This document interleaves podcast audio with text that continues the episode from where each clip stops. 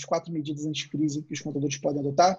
Primeiro, apoio emocional. Não se esqueçam disso. Para mim, é um dos mais importantes. É o que os empresários mais esperam: esse suporte emocional, essa mensagem de apoio, esse incentivo. Segundo nível, o suporte técnico, trabalhista, tributário, principalmente. Então, não tem jeito, meus amigos, temos que continuar estudando. Cada MP que sair, os contadores são aqueles que vão virar à noite para ler e para estudar. Não tem jeito. Faz parte da nossa missão e a gente está aí para isso também.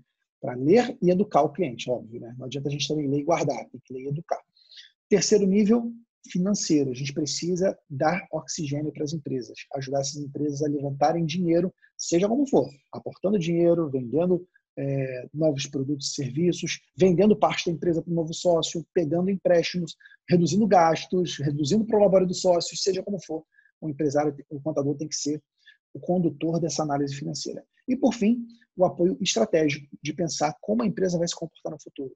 Será que não é o momento da empresa se digitalizar? Será que não é o momento da empresa repensar seus processos, repensar seus clientes?